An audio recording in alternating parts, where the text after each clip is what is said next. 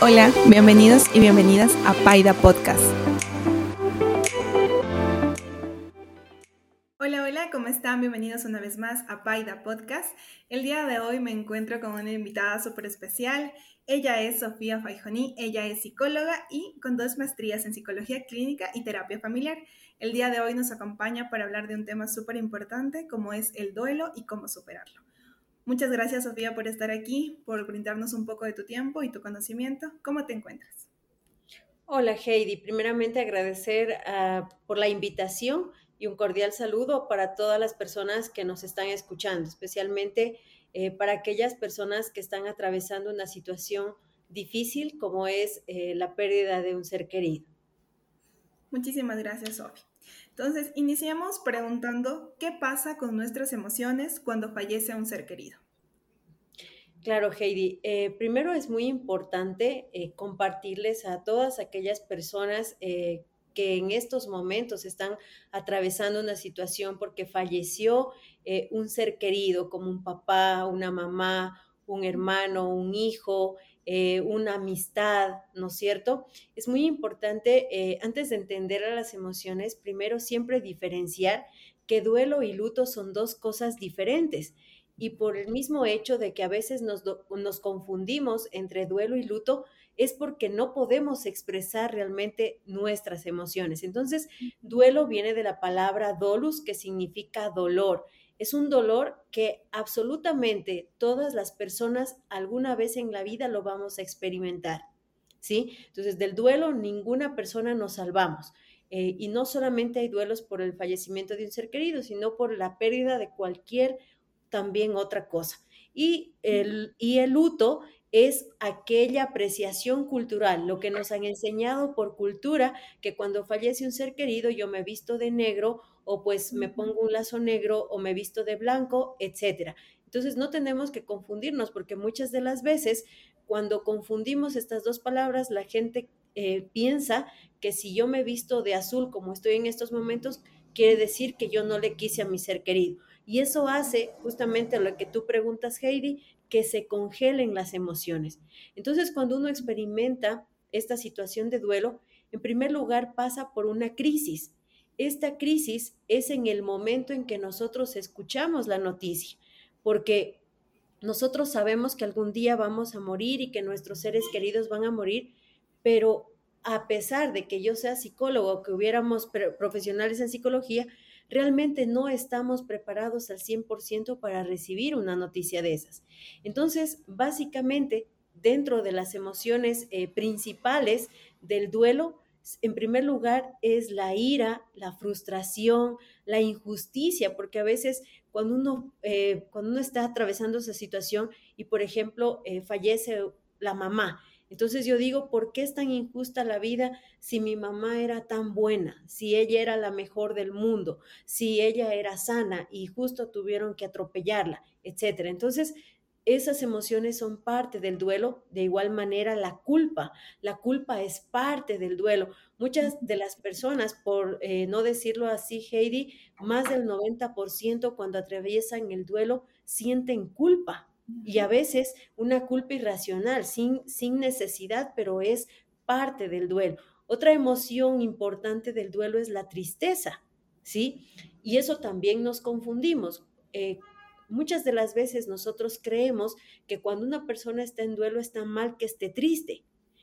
Y yo les pregunto a las personas cuando la gente dice, pero deja de estar triste, no llores, la vida sigue. Pero imagínense lo que es compartir con un ser querido un año, 10 años, 15 años, 20 años, incluso aquellas mamás cuando sus hijos fallecen en el vientre uno se prepara, tiene ilusiones, tiene esperanzas con el ser querido, tiene vivencias y muchas experiencias. Entonces, realmente la tristeza es una emoción normal dentro del duelo.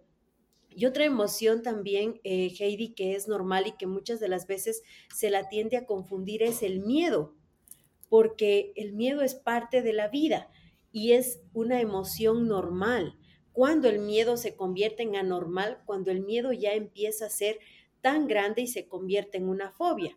Pero al inicio en el duelo, es una emoción normal y natural. Yo puedo tener miedo incluso de fallecer como falleció mi, familiar o mi ser querido, o yo tengo miedo de dormir y amanecer eh, pues congelada o que me dé un infarto, o puedo tener miedo incluso de que mi ser querido me toque o, me pase pues eh, por las mejillas sus manos, qué sé yo, pero eso ya va ligado a la culpa. Entonces, son emociones eh, normales dentro del duelo que muchas de las veces las personas que no han experimentado una situación realmente grande de dolor o la pérdida de, por un ser querido, por el fallecimiento de un ser querido, pueda que no comprendan esta situación a quienes lo están atravesando. Y seguramente las personas que están atravesando esta situación, Heidi, me saben comprender. O sea, son emociones normales en el duelo que sí van a tener una duración, pero que también hay que saberlas gestionar, porque si es verdad, pueden ser normales, pero también tenemos que saberlas trabajar. Muchísimas gracias, Sofi. Creo que nos dejaste muy en claro cada emoción. Eh, hablando justamente de estas frases que tú dices, frases que nos que decimos normalmente, eh, porque estás triste, porque mm, déjalo, o incluso la frase que dice, eh, se la llevó porque es muy buena, se la llevó porque es, entonces me imagino la frustración de las personas, entonces, ¿por qué tenía un hijo bueno? ¿Por qué tenía una madre buena? Era que tenga una familiar que no tenga estas virtudes para que no se vaya de aquí. Entonces, ese tipo de frases eh, que estamos acostumbrados hoy en día, ¿cómo nos pueden a nosotros afectar en la parte de sentirnos culpables? Claro, esas frases, Heidi, eh, realmente muchas de las veces lastiman a una persona que está en duelo porque son frases que nosotros las hemos cogido de, la, popularidad, ¿sí? Justamente hoy en las redes sociales eh, yo estaba observando una persona que conozco que recién está en duelo, aproximadamente unos tres meses, y hoy cumpleaños. Entonces yo observaba que le ponían feliz cumpleaños, feliz cumpleaños, te deseo lo mejor.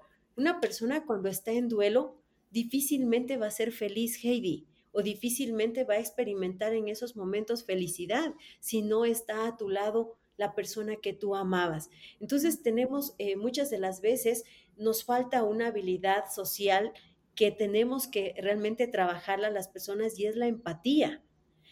¿Qué tanto yo puedo imaginarme el dolor de esa persona y qué tanto yo puedo decirle una frase que realmente le ayude? Eh, si ustedes observan, cuando las personas eh, ponen condolencias, siempre están poniendo la palabra lo siento mucho. Pero yo me pregunto, ¿realmente sienten el dolor de una persona que está en duelo?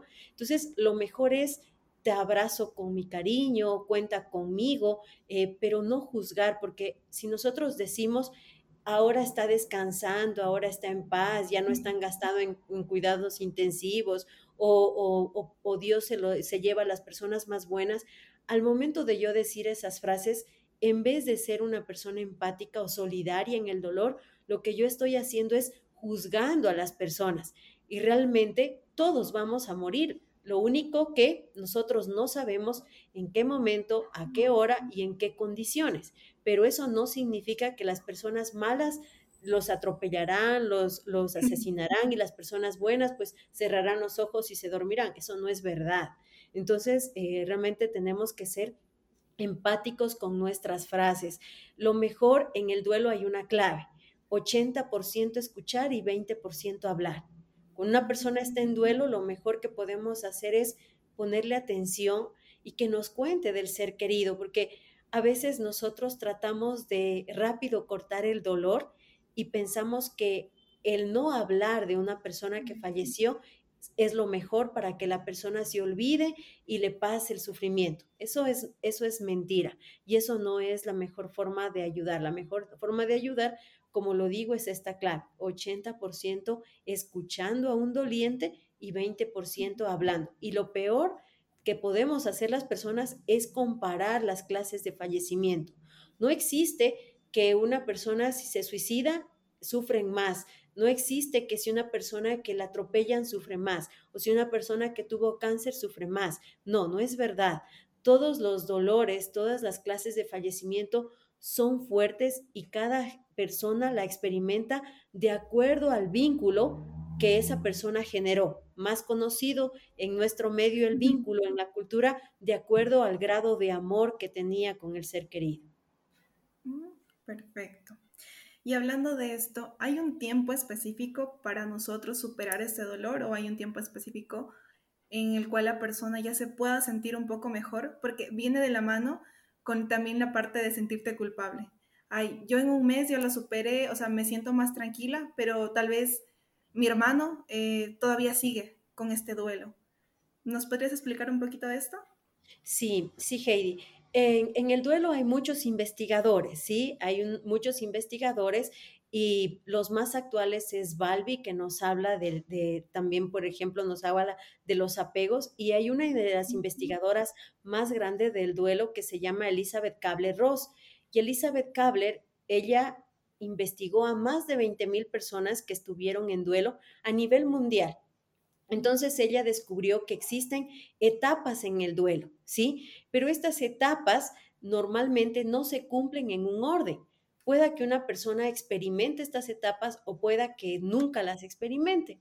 Entonces, eh, Elizabeth Kabler, asociado a estas etapas, en las investigaciones que ella hace y que realmente eh, yo que lo he podido observar con más de 3.000 pacientes que he atendido en duelo, sí, sí se puede cumplir la teoría de ella que dice que el duelo normal tiene una duración aproximada entre seis meses a un año, porque en el duelo no quiere decir que van pasando los meses y tu dolor va, mejor, eh, va mejorando o va disminuyendo.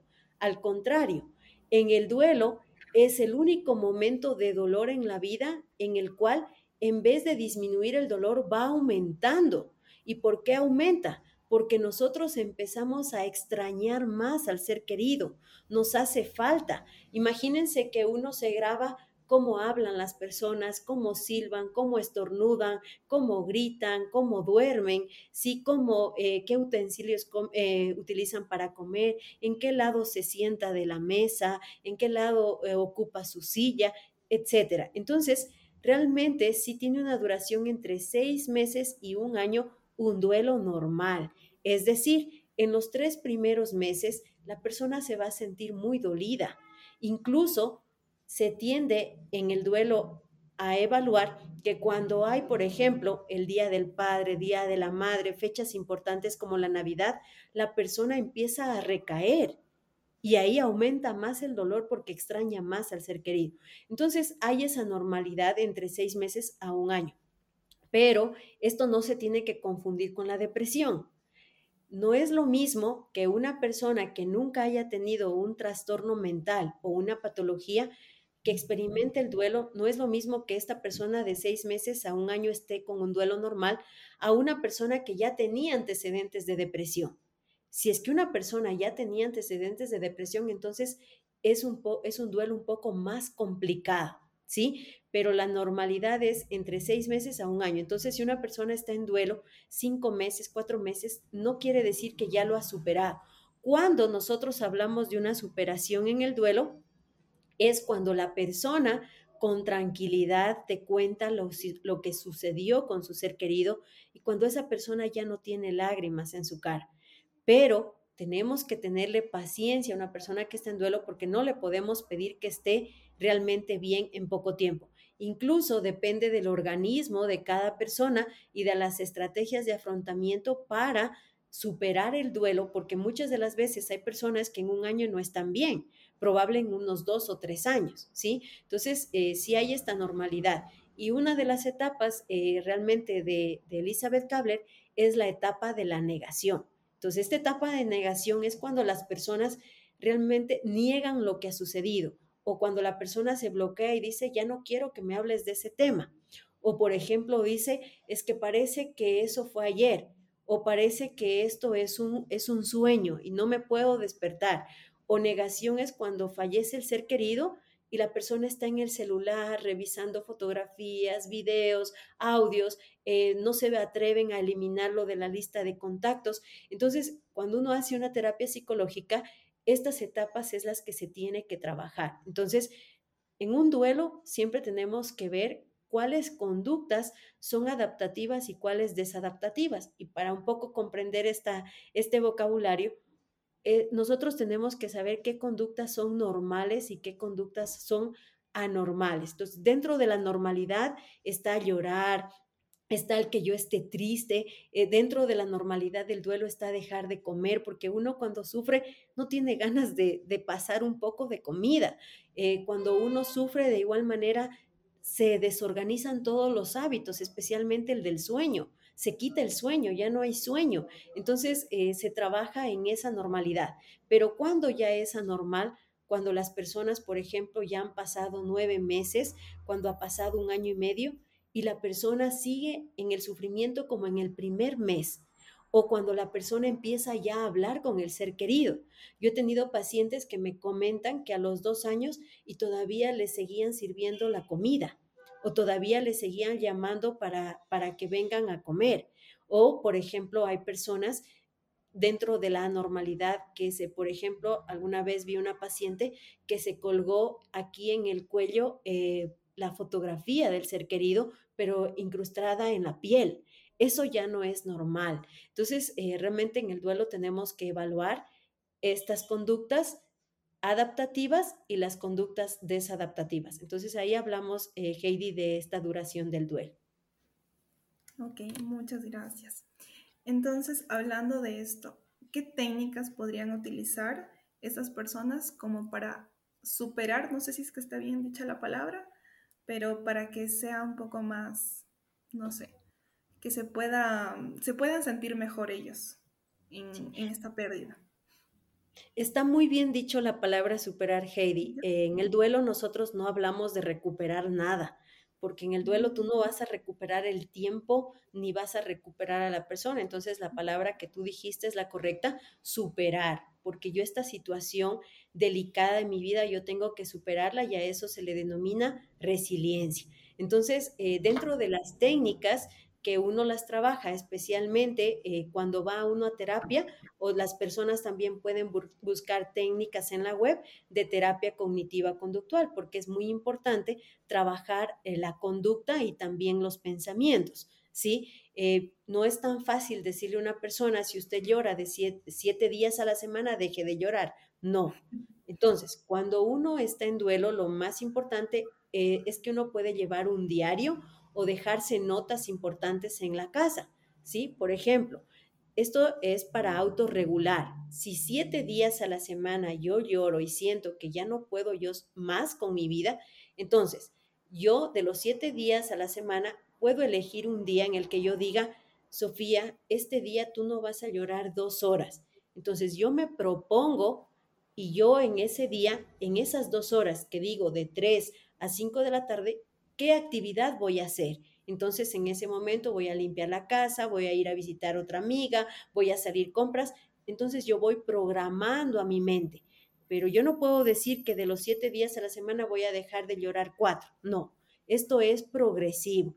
Otra cosa también es dejarse notas. Por ejemplo, qué importante que yo soy, recordar que yo soy importante, para qué estoy en esta vida, porque muchas de las veces cuando uno está en duelo es como que uno siente que también ha muerto con esa persona y que uno vive porque tiene aire, pero realmente a veces no hay ganas de, levantarse. ¿Sí? Entonces es importante dejarse estas notas de qué importante eres, cuánto, cuánto yo te quiero. Por ejemplo, Sofía, eh, ¿por, qué, ¿por qué te levantaste hoy día? ¿Para qué te levantaste? ¿Cuál es el sentido de tu vida? Otras actividades también es la relajación. Dentro de la, de la relajación tenemos varias técnicas para que las personas puedan buscar en la web y sepan de qué es lo que estoy hablando, siempre es importante buscar técnicas de relajación de Jacobson, así se denominan. Entonces viene la respiración diafragmática, que es muy importante hacerla porque nos ayuda a autocontrolarnos. Eh, también técnicas de relajación, como por ejemplo que se llaman del tensado, que es como que yo tenso fuerte los músculos de mi cuerpo de esta manera, como que hago puño y al mismo tiempo suelto o por ejemplo también mm, personas que les va muy bien con el yoga y no necesariamente tienen que ir a un lugar, pueden empezar con un yoga facial, que esto ayuda de alguna manera a hacer una parada de pensamiento, que es lo que se habla en la terapia cognitiva conductual. Esas técnicas ayudan. Algo que no ayuda en el duelo y que realmente no es verdad es cuando a la gente le dicen, haga ejercicio, salga a caminar. O sea, eso depende del organismo y de la vida de cada persona. Si yo soy una persona que no me gusta salir a la calle, que no quiero que nadie me vea, entonces si me aconsejan que yo salga a hacer ejercicio no me va a funcionar. ¿sí? Entonces uno tiene que buscar qué cosas puede hacer de acuerdo a, nuestra forma de ser. Hay gente que le viene bien tejiendo, cuidando plantas, eh, quedándose en casa, por ejemplo, eh, escribiendo, pintando mandalas. Hay otras personas que buscan ayuda afuera. Depende de cada ser humano, pero realmente en el duelo es muy importante buscar ayuda, porque muchas de las veces la familia pueda que nos quieran poner esa atención o que pueda que, que parece que nos comprenden, pero es necesario buscar una ayuda diferente para que alguien te escuche realmente qué ha sucedido. Y asociado al duelo, Heidi, algo que, que no se habla, esto muy abierto, es que mucha gente tenía secretos con la persona que falleció. Y esos secretos hay que mm. contarlos, porque hay una frase tan bonita eh, de Elizabeth Kabler, yo, yo soy realmente fiel seguidora de ella en el duelo, que dice que, que cuando el corazón guarda tantas cosas, hay un día en que se cansa ese corazón de guardar y hasta que explota. Entonces, lo mejor será buscar ayuda y estos secretos, o si hay algo por lo que yo me siento culpable, cuéntele a una persona de confianza. Ok, perfecto. Entonces, en esta ayuda eh, hace referencia a buscar una psicóloga, buscar una persona especializada en esto para que pueda ayudarte. Sí, Heidi, es, es, necesario buscar ayuda profesional.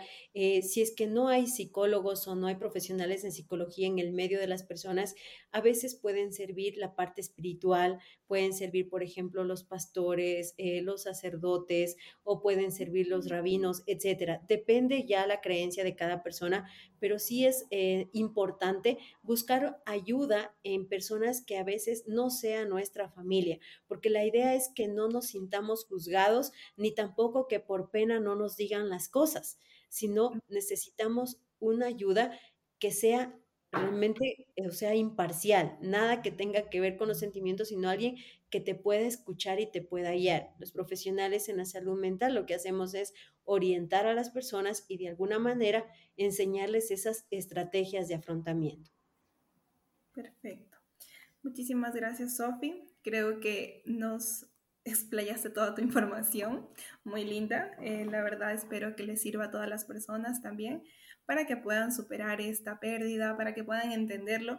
Creo que eso también nos hace falta a nosotros como personas ya viviendo un duelo o externas que estamos tal vez acompañando en este duelo, es saber, es saber conocer y tener la información que tú nos acabas de dar el día de hoy. Entonces te agradezco muchísimo, Sofi, por todo el tiempo que nos has brindado. Eh, no sé si es que también nos puedas dejar tus redes sociales para que puedan conocerte también a ti y me comentabas que estabas en un proyecto, entonces también bienvenido para que puedan seguirte. Muchas gracias, Heidi. Gracias también a todas las personas que, espero que se tomen el tiempo para escuchar. Un abrazo de verdad con, con todo mi corazón, porque de alguna manera puedo comprender lo que es atravesar el dolor, pero lo más importante siempre es encontrar una esperanza en, en esta oscuridad que es el duelo. Entonces, eh, nos pueden encontrar en las redes sociales como Sofía Fayoni. Muy pronto saldrá pues al, al, público un proyecto grande que es especialmente para poder ayudar a las personas en situaciones tan complejas como por ejemplo el duelo y otros temas también importantes que muchas de las veces se necesita experiencia para trabajar en estos temas para no experimentar con las personas. Eso es, Heidi, gracias también por la invitación y por tomarnos en cuenta para tu programa muy bonito. Muchas gracias. Gracias, Sofi. Nos vemos en el próximo episodio. Adiós. Gracias por escucharnos. Nos vemos en la próxima. No te olvides de seguirnos en Instagram, YouTube y Spotify.